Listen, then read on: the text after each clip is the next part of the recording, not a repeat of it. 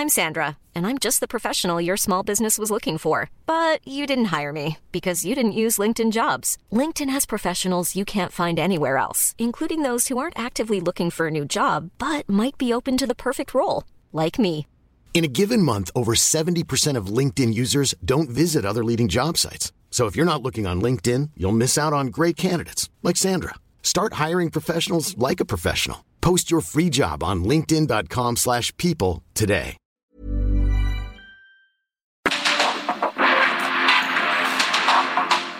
El mundo actual no se entendería sin la economía, las finanzas y los negocios. Acompaña a Mario Maldonado, el columnista de negocios más joven y objetivo del periodismo financiero en su programa. Bitácora de negocios.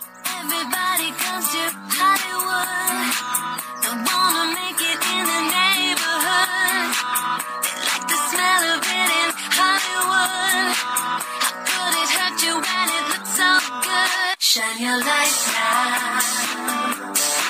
This time it's got to be good. Get it right now,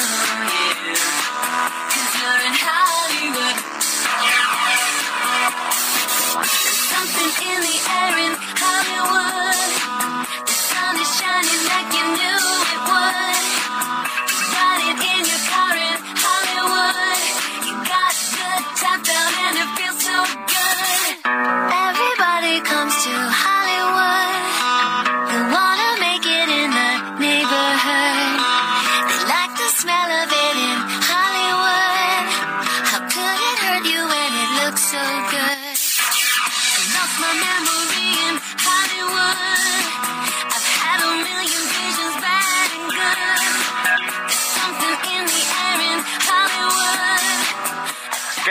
¿Cómo están? Muy buenos días. Bienvenidos a Bitácora de Negocios. Yo soy Mario Maldonado.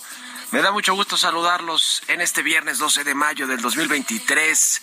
Estamos transmitiendo en vivo aquí en la cabina del Heraldo Radio. Gracias por acompañarnos en punto de las 6 que abrimos esta barra informativa del 98.5 de FM y a quienes nos escuchan también en el resto del país a través de las estaciones hermanas del Heraldo Radio. Muchísimas gracias en Guadalajara, en Monterrey, en La Laguna, en Oaxaca, Tampico, en el Istmo, en, Tul- en Tuzla Gutiérrez, Chilpancingo, Yucatán, en todos los rincones del país. Muchas gracias por escucharnos o a quienes nos siguen en otros países a través de las estaciones de o de las aplicaciones de radio por internet o escuchan el podcast de Bitácora de Negocios. A todos y a todas, muchísimas, muchísimas gracias por acompañarnos. Y comenzamos este viernes, ya es viernes, por fin viernes. Un poquito de música como todos los días antes de entrarle a la información para arrancar de buenas la jornada. Y más si ya es viernes, ¿no? Viernes 12 de mayo.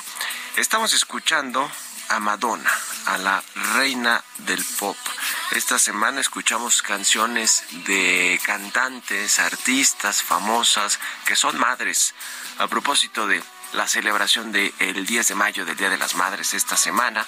Y Madonna, eh, esta canción se llama Hollywood, es de la reina del pop que es mm, quien es madre de seis hijos, tanto biológicos como adoptados. Madonna, así que bueno, pues va a venir a México además, ¿verdad? ¿Cuándo vendrá a México? ¿El próximo año o es este año? Bueno, le buscamos, pero estoy seguro que va a venir, vi por ahí alguna publicación de la reina del pop, eh, que bueno, pues vendrá aquí a la, a la Ciudad de México a hacer conciertos o a nuestro país. El próximo año, ¿verdad? 2024, ya me está diciendo aquí Jesús Espinosa. Bueno, escucharemos hoy a Madonna y le entramos a los temas, le entramos a la información. Vamos a hablar con Roberto Aguilar, como todas las mañanas, tempranito, lo más importante que sucede en los mercados financieros del mundo. Datos económicos de China y Estados Unidos avivan temores de recesión global y las bolsas pues disparen los inversionistas anticipando algunos sí la recesión, una desaceleración económica que culmine con la recesión, algunos otros no ven tan profunda la crisis o posible recesión, así que las bolsas están dispares. También regresa el nervios- nerviosismo bancario a los Estados Unidos, luego eh, pues de que se anunciaran nuevas quiebras de empresas. Eh, eh, es, es un tema que sin duda preocupa eh, a todo el mundo lo que suceda con Estados Unidos y su sector financiero. Las acciones de Pac West perdieron nuevamente y eh, mantienen nerviosos a los mercados por el sistema financiero y bancario, particularmente de los Estados Unidos. Y además de todo, Elon Musk anunció que ya hay nueva CEO de Twitter, nueva directora general. No ha dicho quién, dijo que en cosa de seis semanas van a hacer este anuncio, pero ya decidió quién va a llevar formalmente la dirección de Twitter.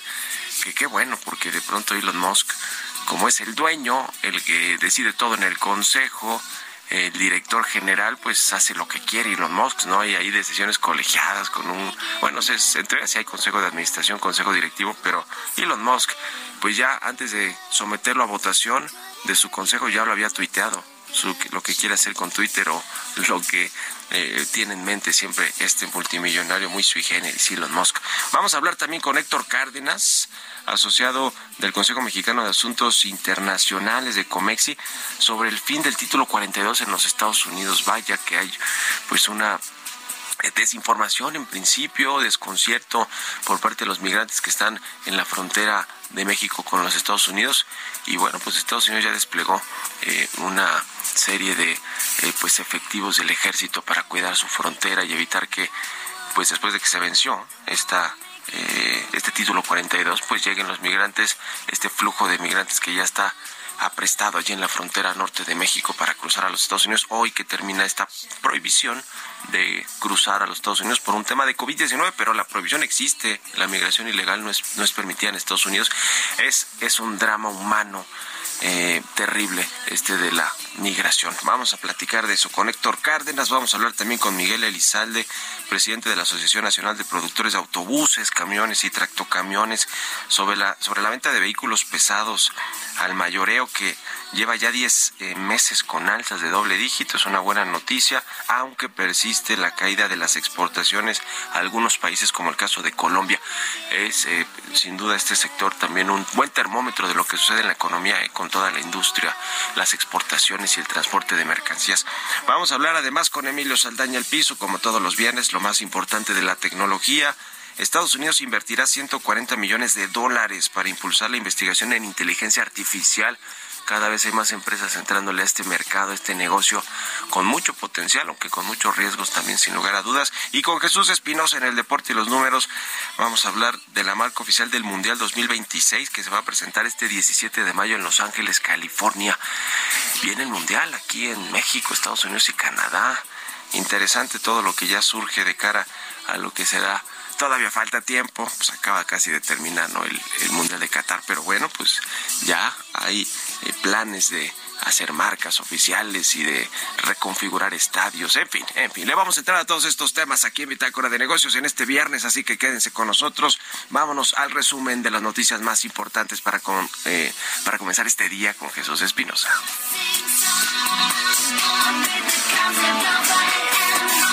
Everybody comes to Hollywood.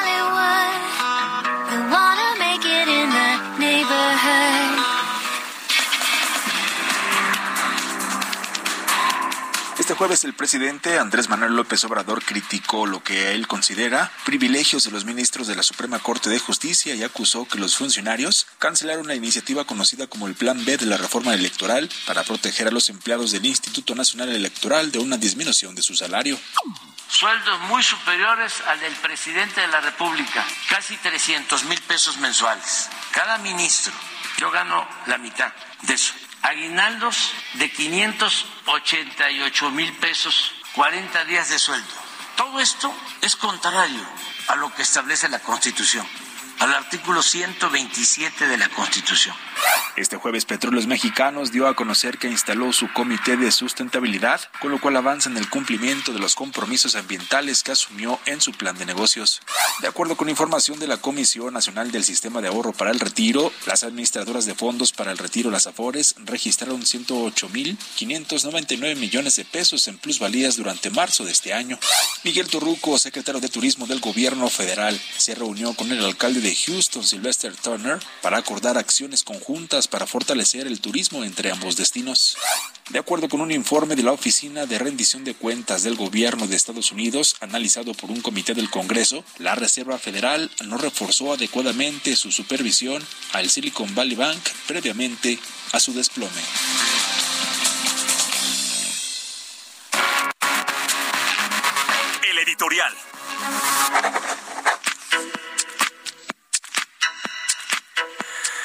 Oigan, ayer se reunió el ingeniero Carlos Slim con el presidente Andrés Manuel López Obrador en Palacio Nacional, una comida pues larga, de más o menos tres horas, en la que no se supo bien a bien qué platicaron el magnate mexicano, el hombre más rico del país de- y uno de los más ricos del mundo, Carlos Slim, con el presidente López Obrador. Lo cierto es que van 12 reuniones que han tenido en, lo que va del sexenio el ingeniero Carlos Slim y el presidente López Obrador.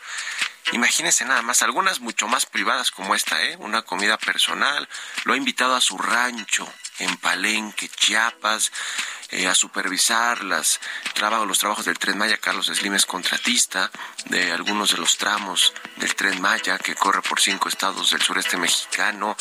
Eh, eh, lo ha invitado a Estados Unidos, lo mismo con Donald Trump que con Joe Biden. En fin, dos encuentros entre el hombre más rico de México, el representante, para que entendamos mejor, del poder económico del país, pues es el hombre más rico que tiene prácticamente sus tentáculos en todos los sectores económicos y las industrias importantes de México.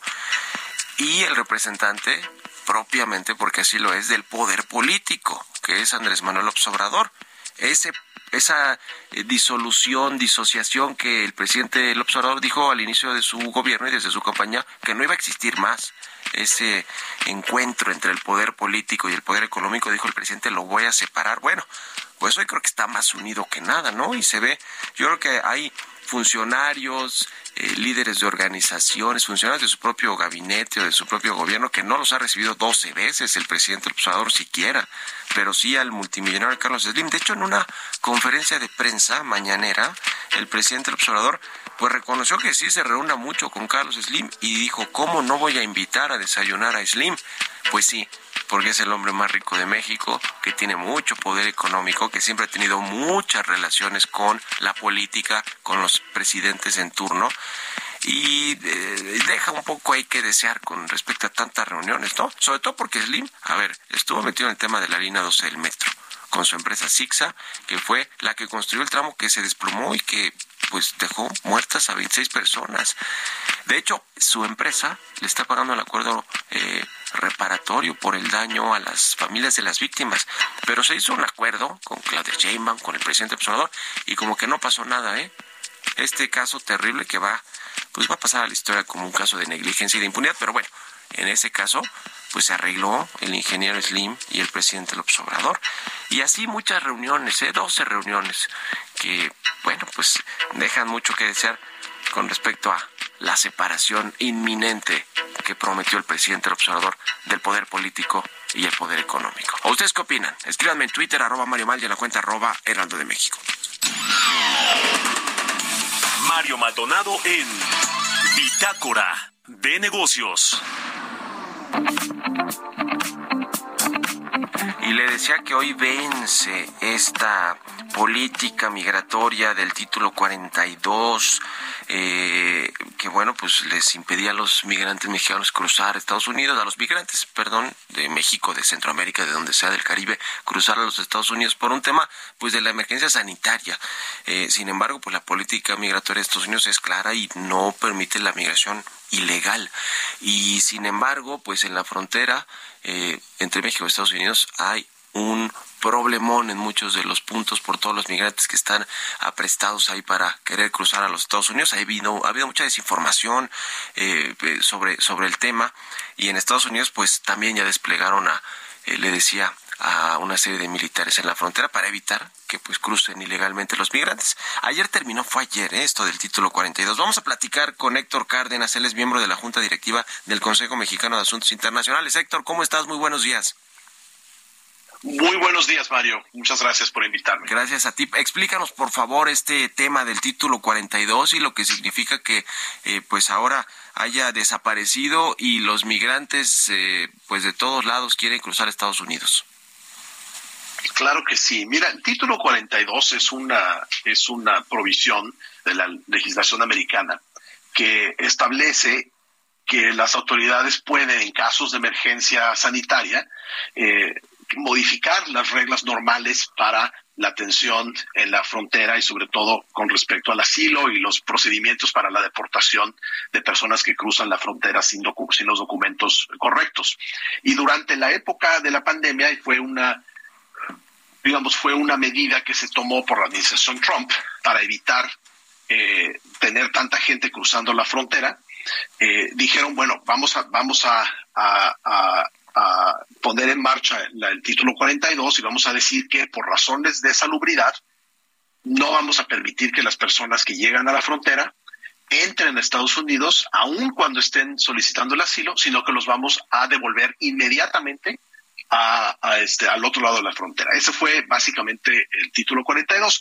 Con el fin de la pandemia ya no había razón, ya no había justificación eh, sanitaria posible para mantener esa, esa disposición y entonces el gobierno del, del presidente Biden puso en marcha una serie de medidas para previendo que terminara el título 42. Y eso, eso sucedió anoche, anoche, a medianoche terminó la aplicación del título 42 y entonces a lo que, lo que sucede ahora es que se aplican eh, todas las reglas que tienen que ver con el título 8, que es el título ordinario, ¿no? Es el procedimiento ordinario, eh, nada más que con algunas modificaciones que se hicieron por decreto eh, presidencial, que ahorita si quieres lo podemos platicar. ahora, México que pues, pues es el paso para muchos migrantes de Centroamérica y el Caribe que quieren llegar a Estados Unidos. Eh, ¿qué, ¿qué, rol juega en el nuevo, digamos, la nueva política migratoria o lo que significa que haya vencido ya este título 42? Porque se habla de que será este tercer país seguro para recibir a los migrantes, que Estados Unidos pues los va a mandar luego, luego de regreso a México, por lo menos, para que de ahí eh, pues los trasladen a sus países o su, o su de origen o se vea cuál es su estatus migratorio. ¿Que, que México qué rol tiene todo este asunto? Bueno, pues la verdad México creo que ha jugado un rol pues bastante lamentable en, en, todo este tema.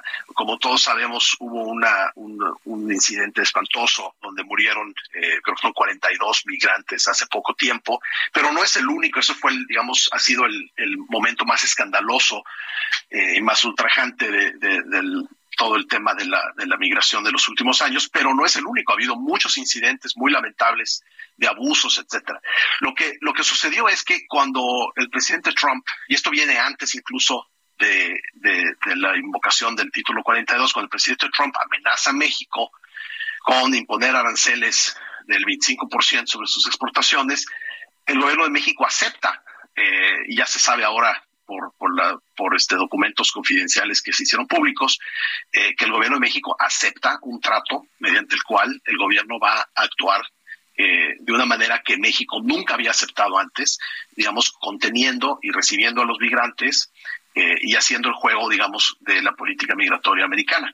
Y durante todo este periodo así ha sido, con muy malos resultados porque finalmente el gobierno de México nunca pudo o quiso, o una combinación de las dos, eh, destinar los recursos necesarios para que esa, eh, esa política de mantener a los migrantes en México, de procesarlos en México, eh, de darles condiciones razonables humanitarias de, supervivencia, pues nunca se lograron a cabalidad. Y entonces pues hemos visto la proliferación de, campos, de campamentos de migrantes, de refugiados básicamente en las fronteras de México y en otros lugares, que ha sido muy lamentable y que llevó al terrible suceso del incendio este, que mató a, a 42 personas. Entonces, realmente ha sido una, una actuación pues yo creo que bastante penosa del, gobierno de México en los últimos años. Pues regresó todo al su caos en términos del título 8, de la prohibición para cruzar ilegalmente y de pues eh, la, la, eh, la presión para México para que sea un dique de eh, un, un, muro para evitar que los migrantes crucen Estados Unidos y que además los reciba y los retenga aquí. En fin, todo un tema que lo seguimos platicando. Te agradezco mucho, Héctor Cárdenas, miembro de la Junta Directiva de Comexi, por estos minutos y buenos días. Con mucho gusto, muchas gracias. Un abrazo, hasta luego. 6 con 21, vamos a otra cosa. Economía y mercados. Roberto Aguilar ya está aquí en la cabina del Heraldo Radio. Mi querido Robert, buenos días. ¿Cómo estás, Mario? Me da mucho gusto saludarte a ti y a todos nuestros amigos. El INEGI acaba de dar a conocer un dato muy importante para la economía mexicana, la actividad industrial en México correspondiente al mes de marzo. Fíjate que subió justamente 1.6% respecto al mismo periodo del año anterior. Si lo medimos respecto a febrero, pues hubo una caída de, eh, de 0.9%, así los indicadores del día de hoy. También te comento que la mayoría de las bolsas asiáticas caían y el dólar mantenía su avance gracias a los flujos de refugio después de que los datos económicos de Estados Unidos y China aumentaran las preocupaciones por una desaceleración mundial. Los datos, sin embargo, aumentaron, los de Estados Unidos específicamente, la confianza en que la Reserva Federal pues que eh, pueda hacer una pausa en el alza de sus tasas de interés en junio y los mercados de futuro siguen apostando por recortes a finales del año. Las bolsas de Estados Unidos y Europa, en contraste, pues apuntaban a una recuperación. Y bueno, fíjate que los temores de la banca estadounidense regresaron. Ayer por la noche, ya después del cierre del mercado, las acciones de este banco PacWest volvieron a encabezar la caída de los bancos regionales con una fuerte baja de 23% tras reportar que sus depósitos cayeron casi 10% la semana pasada, pero también el sector bancario estadounidense pues sufrió porque justamente las autoridades ayer dijeron que la Corporación Federal de Seguro de Depósitos de Estados Unidos, pues eh, eh, los grandes bancos o propusiera que los grandes bancos deben asumir el costo de reponer el fondo de seguro de depósitos causados por las recientes quiebras bancarias. Mario, son como cinco mil millones de dólares que estiman que por lo menos los tres bancos más grandes de Estados Unidos tendrían que depositar y bueno, pues esto generó mucha incertidumbre sobre el futuro financiero de estas instituciones. También te decía que eh, persiste la incertidumbre en torno al aumento del techo de la deuda estadounidense. La reunión que estaba prevista para hoy entre el presidente Joe Biden y los principales congresistas, pues se ha eh, pospuesto a principios de la próxima semana. El Fondo Monetario Internacional dijo que un impago de la deuda estadounidense provocado por la imposibilidad de llegar a un, a un acuerdo justamente por el techo de la deuda tendría repercusiones muy graves para la economía del país y también para la economía del mundo, incluido un probable aumento de los costos de financiamiento. Eso sí dijo que por el momento es difícil cuantificar el impacto que tendría un impago sobre el crecimiento mundial. El tema sigue muy complicado y bueno, la cuenta regresiva porque se tiene que arreglar antes de que finalice este mes. Por otro lado, la economía británica creció a un ritmo lento a principios del año, pero dejó atrás la recesión que se esperaba, pero una caída inesperada eh, de la producción en marzo, pues subrayó lo frágil que sigue siendo la recuperación. Justamente el tipo de cambio cotizando en estos momentos en 17.59. Con eso tenemos una ganancia anual de 9.6%. Vaya semana para el tipo de cambio. En un momento continuamos con la información más relevante del mundo financiero en Bitácora de Negocios con Mario Maldonado. Regresamos.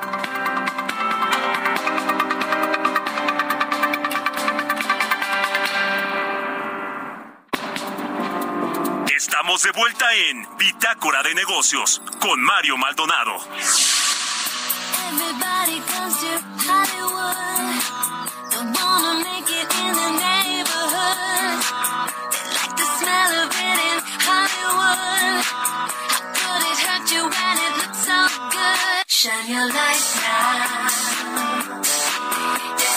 Time to be good.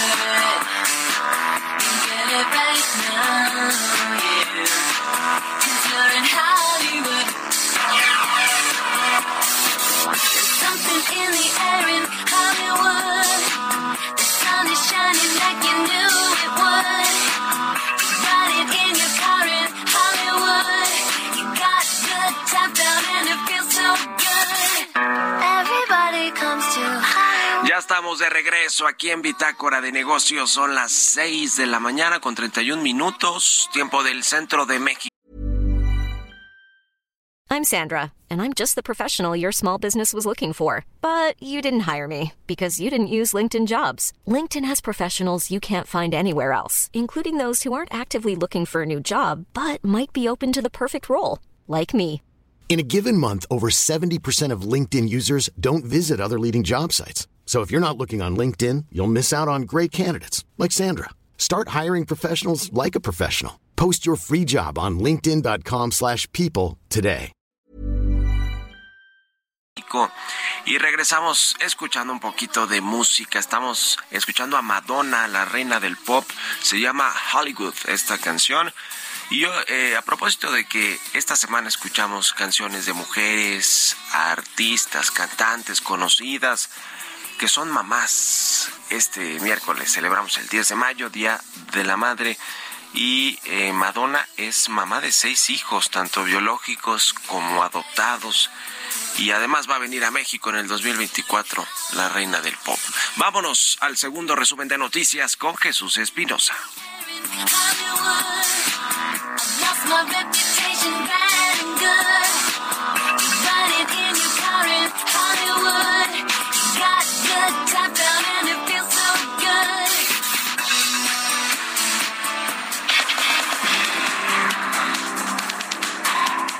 Presidente de la Junta de Coordinación Política del Senado, Ricardo Monreal, advirtió que por contener normas inconstitucionales, todo el plan B electoral será invalidado por la Suprema Corte de Justicia de la Nación. El Pleno del Congreso de la Ciudad de México, como parte del Congreso Constituyente Permanente, aprobó dos minutas enviadas por el Congreso de la Unión, las cuales señalan que no podrán ser parte del servicio público persona alguna declarada como deudora alimentaria morosa y tampoco podrá ser registrada como candidata a cargos de elección popular. Al firmar un convenio de colaboración para promover la participación de niñas, jóvenes y mujeres en la ciencia, el secretario de Relaciones Exteriores, Marcelo Ebrard, anunció que la UNAM lanzará al espacio el primer robot mexicano. Durante marzo de este año, el número de turistas internacionales que ingresaron a México sumaron 3.571.194, lo que implicó un crecimiento mensual de 15.52%, con lo que rompió con la racha de dos meses consecutivos de disminuciones, de acuerdo con cifras del Instituto Nacional de Estadística y Geografía. Entrevista.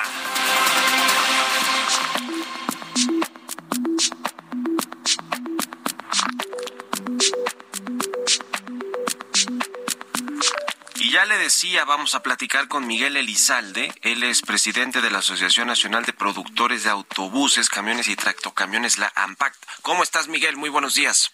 ¿Qué tal, Mario? Muy buenos días. Muchas gracias por el espacio. Igualmente, cuéntanos cómo va la industria eh, de vehículos pesados. Yo decía hace rato que comenté sobre esta entrevista que es un buen termómetro para saber cómo está la economía, cómo están las industrias eh, eh, a nivel doméstico, las exportaciones, el transporte de mercancías. Es decir, es un termómetro de si está bien la economía o no tan bien. Cuéntanos, por favor, eh, cuáles son los últimos datos que tiene. Así es, Mario. Mira, primero te comento las ventas al menudeo, es decir, son las ventas de los autobuses, camiones y tractocamiones de los eh, distribuidores directamente al transportista. Si consideramos enero abril de este año comparado con el año pasado, ha crecido 29.9%, es una cifra muy positiva. Y lo mismo sucede o muy similar al mercado exterior, es decir, eh, las cifras de exportaciones enero-abril de este año con el año pasado han crecido, crecido 20%. Entonces, cuando tienes ventas y exportación que crecen, por supuesto que crece la producción de estos vehículos pesados. Es decir, han crecido 24.4% la producción de los vehículos pesados. Esto quiere decir que si se está renovando flota, si se está creciendo estos niveles y la tendencia que vemos, al menos en exportación y producción, es que este año 2023 muy probablemente vayamos a romper el récord histórico en producción y en exportación. Estas son buenas noticias. Quiere decir que los problemas que, que todavía se, se tienen en cierta medida, pero se han ido reduciendo, de la cadena de proveeduría, si recuerdas el tema de los semiconductores, le falta de componentes, se ha ido sincronizando, es decir, cada vez se tiene mayor sincronización, llegan los productos cada vez más rápido, se reducen los tiempos de entrega y cada vehículo pesado que está circulando, eh, ya sea un autobús en la ciudad, en la carretera, un camión de carga, ayuda a mejorar la seguridad vial y por supuesto que reducir las emisiones y ese es un beneficio pues para toda la sociedad. Entonces son buenas noticias las cifras que tenemos. Tenemos retos también, por supuesto. Tenemos un reto, por ejemplo, con nuestras exportaciones a, Colombia, que han caído un 68.7%. Hay un tema eh, de la matriculación de los vehículos en Colombia, un proceso con esta nueva administración del presidente Petro que todavía no se acelera el, digamos, la autorización para poder matricular alguno de estos vehículos por el parte del Ministerio de Medio Ambiente y esto pues obviamente impacta las exportaciones que tenemos allá.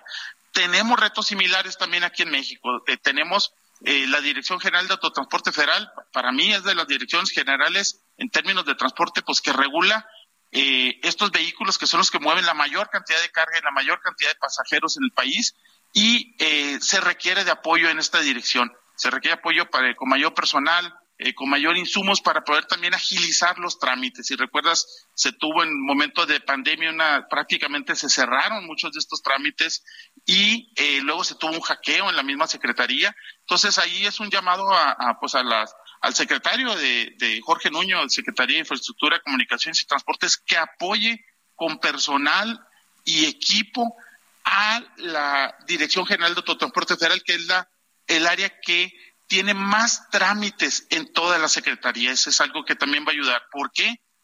Por lo que acabo de comentar. Cada vehículo pesado que está circulando en carreteras o en las ciudades ayuda a salvar vidas, reduciendo emisiones y mejorando, por supuesto, la seguridad vial. Todo este tema de la carta aporte y todos los, eh, pues las políticas que se eh, llevaron a cabo por parte del gobierno para que la inflación se diera en este acuerdo del PASIC para que los productos no los productos finales al consumidor no no reflejaran los los altos costos del transporte de las materias primas etcétera etcétera. Eso ha funcionado o qué sucedió con con ese tema Miguel mira se se ha ido extendiendo el tema del cumplimiento de la carta aporte con con diferentes fechas. El tema de la carta aporte es uno de los temas que, que impacta obviamente el autotransporte. Hay otros grandes temas que impactan al autotransporte y recordemos, en más del 80% del movimiento de las mercancías en el país se mueve en autotransporte. Más del 96% de los pasajeros que se mueven entre entidades federativas se mueven en autobuses. 27% de los estudiantes, 41% de los trabajadores se mueven en autobús. ¿Y qué retos tiene un transportista? Un transportista tiene el reto de la seguridad. Ese es uno de los principales que tiene en estos momentos. Eh, es en, tanto en carreteras como en las ciudades. Tiene retos eh, pues del incremento en los, los insumos, es decir, el combustible, el diésel. Sabemos del esfuerzo grande que ha hecho el gobierno eh, cuando se aumentaron los precios internacionales en mantener las, los precios de combustible, pero eso impacta también el transportista. El tema de la carta aporte, y así vas acumulando muchos de estos este, retos que tiene un transportista para poder ser más, más eficiente. Sigue siendo el autotransporte el eslabón más importante de la cadena logística y, creo yo que es hay que apoyarlo. Ahora imagínate un transportista con todos estos retos, compra un vehículo pesado y se puede tardar tres semanas o más en obtener las placas de este camión que lo tiene parado cuando puede estar circulando, trabajando y mejorando el, el ya sea la calidad de los autobuses, puede estar mejorando para atención a los usuarios, puede estar mejorando la atención a todas las empresas que necesitan mover sus mercancías.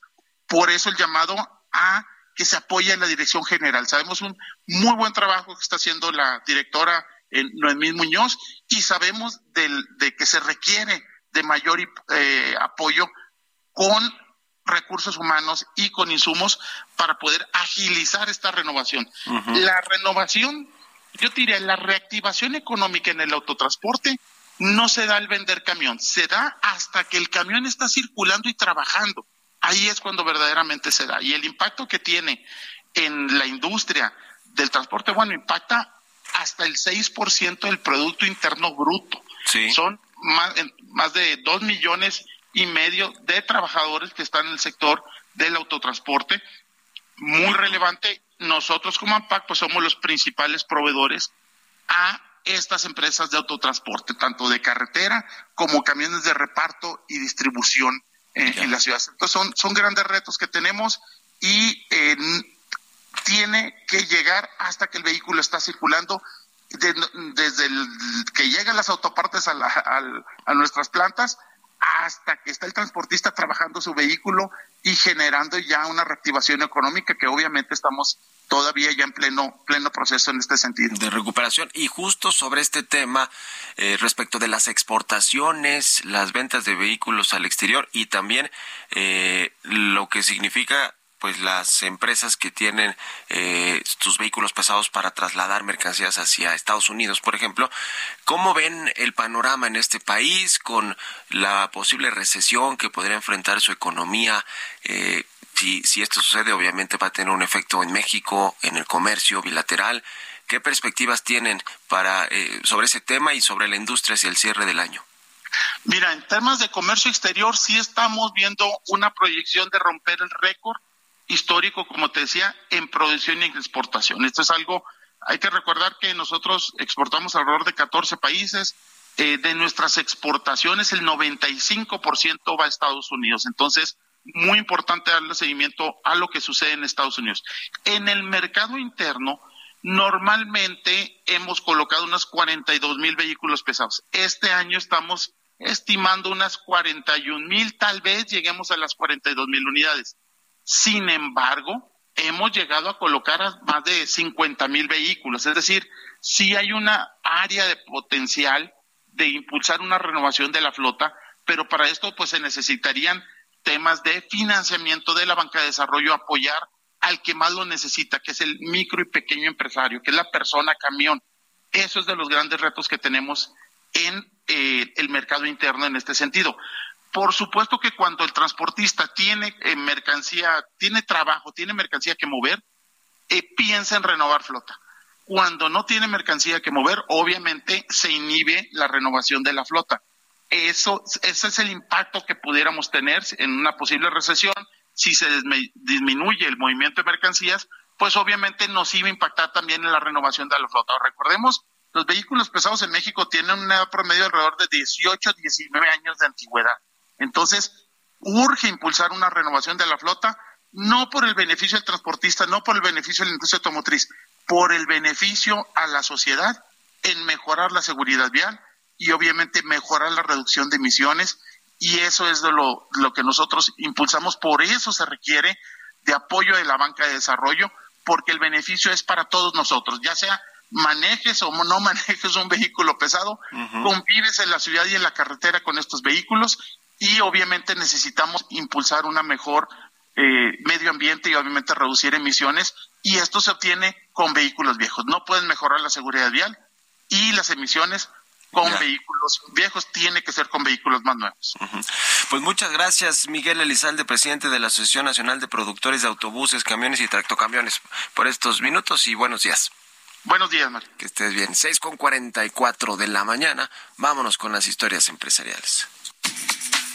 Historias empresariales. La firma francesa Schneider Electric, enfocada en la transformación digital de la gestión y, automatización de energía, anunció que va a invertir cerca de 73 millones de dólares en México. ¿De qué se trata? Nos cuenta Giovanna Torres. Schneider Electric es una compañía europea que opera a nivel mundial. Fue fundada en 1836 y sus principales actividades se centran en la industria pesada y en la eléctrica, más concretamente en la transformación digital en el mundo de la gestión de la energía, la automatización en los edificios, hogares, infraestructuras e industrias. Actualmente se trata de una compañía con presencia internacional. Se encuentra en más de 100 países y cuenta con productos de distribución eléctrica en baja tensión, gestión de edificios y seguridad, distribución eléctrica en media tensión y soluciones para centros de datos y redes, productos de automatización y control industrial. De acuerdo con información de la agencia Reuters, la compañía planea invertir más de 1.300 millones de pesos en el crecimiento de sus plantas de producción en varios estados de México para satisfacer la demanda del mercado de América del Norte. Detalló que el plan busca incentivar el uso de energía de manera eficiente a través de nuevas tecnologías para abordar los desafíos climáticos que enfrentará el planeta en los siguientes años. Schneider Electric afirmó en un comunicado que la inversión será distribuida a lo largo de todo el 2023 y 2024. Estará enfocada en consolidar el crecimiento de las plantas de producción ubicadas en el estado de Tlaxcala, Nuevo León y la Ciudad de México para satisfacer la demanda del mercado de América del Norte. Agregó que la empresa persigue que sectores cruciales como el automotriz, semiconductores, logística, entre otros, aprovechen al máximo su energía y recursos para abordar los desafíos climáticos del planeta. Para Bitácora de Negocios, Giovanna Torres.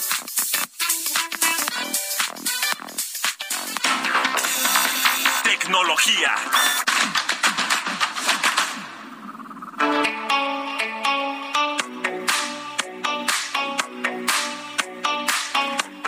Como todos los viernes, ya está con nosotros Emilio Saldaña, el PISU, con lo más importante de la tecnología. ¿Cómo cierra la semana, PISU? Buenos días. Hola, ¿qué tal? ¿Cómo están? Muy feliz viernes. Esta es la información en materia de tecnología. La inteligencia artificial es una tecnología que cada vez más está presente en nuestra sociedad y ahora está siendo objeto de regulaciones en distintas partes del mundo, incluyendo la Unión Europea, el Reino Unido y Estados Unidos. La Casa Blanca llevó a cabo hace unos días una reunión con los CEOs de Google, OpenAI, Anthropic y Microsoft y presentó un plan para una declaración de derechos de la inteligencia artificial. La vicepresidenta de Estados Unidos, Kamala Harris, enfatizó la responsabilidad ética y moral que tienen las empresas líderes en inteligencia artificial de proteger a la sociedad de los posibles peligros que esta tecnología conlleva. El presidente Joe Biden, por su parte, afirmó que respalda la implementación de nuevas regulaciones y legislaciones para abordar estos retos, al tiempo que las empresas externaron su preocupación porque demasiada legislación pudiera en un momento dado restringir la innovación. En el Summit de Inteligencia Artificial de la Casa Blanca se anunció también una inversión de 140 millones de dólares para establecer siete nuevos institutos de investigación en inteligencia artificial y la Oficina de Administración y Presupuesto emitirá una guía sobre cómo las agencias federales pueden utilizar dichas plataformas. Además, en el evento de ciberseguridad DEFCON en agosto próximo, se llevará a cabo un ejercicio de hackeo masivo para evaluar los chatbots de inteligencia artificial más famosos con la participación confirmada de empresas como Google, Microsoft y OpenAI. Y hablando de inteligencia artificial y de Google, se encuentran en un momento de inflexión importante y emocionante, ya que aunque por años han desarrollado y utilizado plataformas de inteligencia artificial, con la llegada de plataformas generativas han acelerado y presentado la integración de inteligencia artificial en sus servicios. En el marco del evento Google I.O. esta semana, anunciaron una apuesta muy importante por esta tendencia generativa. Presentaron, entre otras cosas, su nueva experiencia generativa de búsqueda. La búsqueda, la joya de la corona de Google, ha mejorado mucho gracias a la inteligencia artificial en la comprensión del lenguaje y la visión por computadora, lo que hoy permite buscar visualmente con Google y la multibúsqueda, que permite buscar utilizando tanto una imagen como un texto. Google hizo hincapié en que está abordando la innovación de manera responsable y trabajando por el nivel más alto de calidad de la información para mantener la confianza de sus usuarios. Anunciaron también el acceso abierto a BART, su experimento de inteligencia artificial conversacional, competencia directa de ChatGPT, para que sea más capaz. Hoy se encuentra disponible para interactuar directamente con todas las personas de manera gratuita. Y finalmente escuche esto. La Universidad de Bluefield en Virginia fue hackeada por un grupo de ransomware conocido como Avos, quienes además de tomar el control del sistema de la universidad para enviar mensajes de amenaza a estudiantes y a profesores, también tomaron el control del sistema de comunicación de emergencia de la escuela, llamado RAM Alert. Y a través de este sistema, los hackers informaron a estudiantes y personal que habían hackeado la red de la universidad y habían robado información personal de miles de estudiantes. Bluefield informó a los estudiantes y profesores que habían sido hackeados, pero a su vez informó que no había evidencia de fraude financiero o robo de identidad como resultado de dicho incidente. Cuidado con nuestros datos. Que tengan muy bonito fin de semana. Soy Emilio Saldaña, el piso. Los números y el deporte.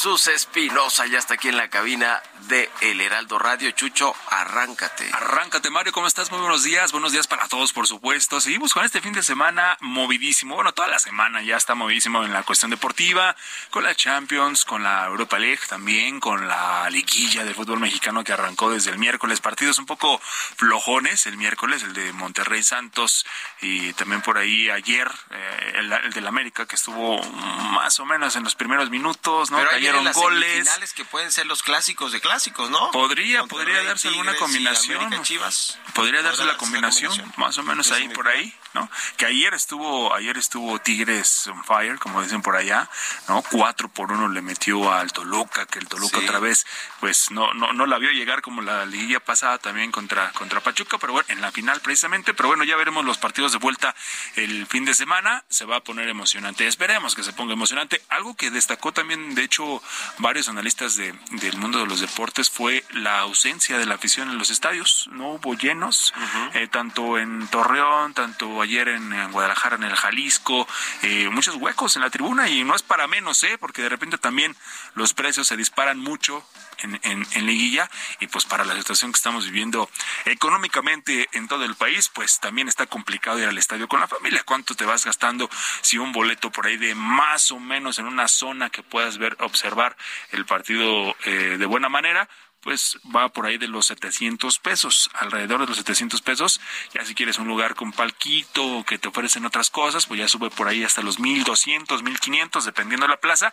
Y si lo multiplicas por 3 o por 4 o hasta por 6, que familias grandes, entonces ya, ya la piensas, ¿no? Dice, mejor me quedo a verlo y, Y espero- luego para el espectáculo que dan, no, pues mejor en la televisión. y esperan mejor a ver si su equipo avanza a semifinales o avanza a final, pues entonces para ahí hacer, hacer el gasto. Pero bueno, eso en cuanto a la Liga MX. Ayer se dio a conocer que eh, ya se acerca el Mundial, lo decías al principio, aunque todavía falta, pero menos, ¿eh? menos de lo que se espera. Recordemos que el Mundial pasado se jugó en diciembre, noviembre, diciembre, así que el próximo Mundial del 2026 estamos prácticamente a tres años, poquito más de tres años. Se va a jugar en Estados Unidos, en México, en Canadá y la FIFA dio a conocer que el próximo 17 de mayo, que es el miércoles de la siguiente semana, se va a dar a conocer todo lo que tiene que ver con la marca oficial de este de esta justa mundialista, que tiene que ver la marca, todo lo que tiene que ver con los colores, logotipos, eh, etcétera, eh, se va a a conocer la próxima semana y han lanzado ya, de hecho, una campaña en todas las redes sociales, en todos los, los formatos digitales, el hashtag Somos 26. Con esto se está promocionando a lo que será la próxima marca del mundial aquí en México, en Estados Unidos y en Canadá. Y si hablamos de pues de inversiones, por ejemplo, en el caso de México y de acuerdo con estimaciones de Sports Business, establecen un costo de el próximo mundial que sería de entre 15 mil y 20 mil millones de dólares, de los cuales México habría de invertir unos 6 mil 600 millones de dólares. ¿Y cómo lo reparte? Bueno, ponemos algún ejemplo. El caso del Estadio Azteca, que se tiene previsto una inversión de 150 millones de dólares en su, en su renovación o en lo que se le vaya a hacer, y se estima una derrama económica importante para nuestro país en este, con este mundial. Mm, Y por, bueno, por decirles algo, por no ser una de las tres partes que van a, organizar este evento, se espera que genere 500 millones de dólares, que es por ahí más o menos 10 mil millones de pesos aproximadamente, o al menos es lo que se tiene presupuestado para la derrama económica aquí en nuestro país. Así que, y los boletos, por supuesto, pues también eh, suponemos que estarán, estarán por los cielos. Hay que hacer un preregistro en la página de la FIFA para tener acceso a comprar boletos para el Mundial, que vamos a tener, de hecho, 10 partidos. Muy bien. El Estadio Azteca, el Estadio de las Chivas y también el del Estadio del Monterrey son las sedes aquí en nuestro país. Bueno, gracias, Chucho. Y en la Champions, para, para la final. Champions, yo espero, Madrid, Inter. Y yo espero que sea Manchester City Manchester contra, City. contra el Inter. Híjole, bueno, es que yo soy madridista. y ellos juegan los Lakers, ¿no? Los Contra los, Lakers contra Warriors. los Warriors, el sexto partido de la serie. Definitivo, ¿no? Si ganan los Lakers, se acaba. Si ganan los Warriors, se empatan. Van al séptimo. Van al séptimo. gracias, Chucho. Gracias, buen fin de semana. Esa es la Buen mejor fin de noticia. semana. Igualmente nos despedimos, se quedan en estas frecuencias con Sergio y Lupita y nos vamos al canal 8 de la televisión abierta a las noticias de la mañana. Gracias por habernos acompañado este viernes y toda la semana. Muy buenos días y muy buen fin de semana.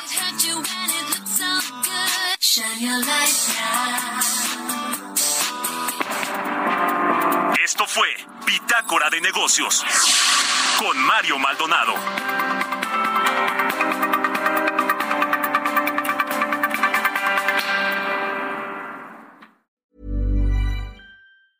Hey, it's Paige DeSorbo from Giggly Squad. High quality fashion without the price tag. Say hello to Quince.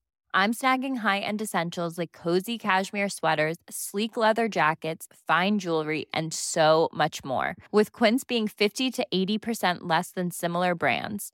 And they partner with factories that prioritize safe, ethical, and responsible manufacturing. I love that. Luxury quality within reach. Go to quince.com slash style to get free shipping and 365 day returns on your next order. Quince.com slash style.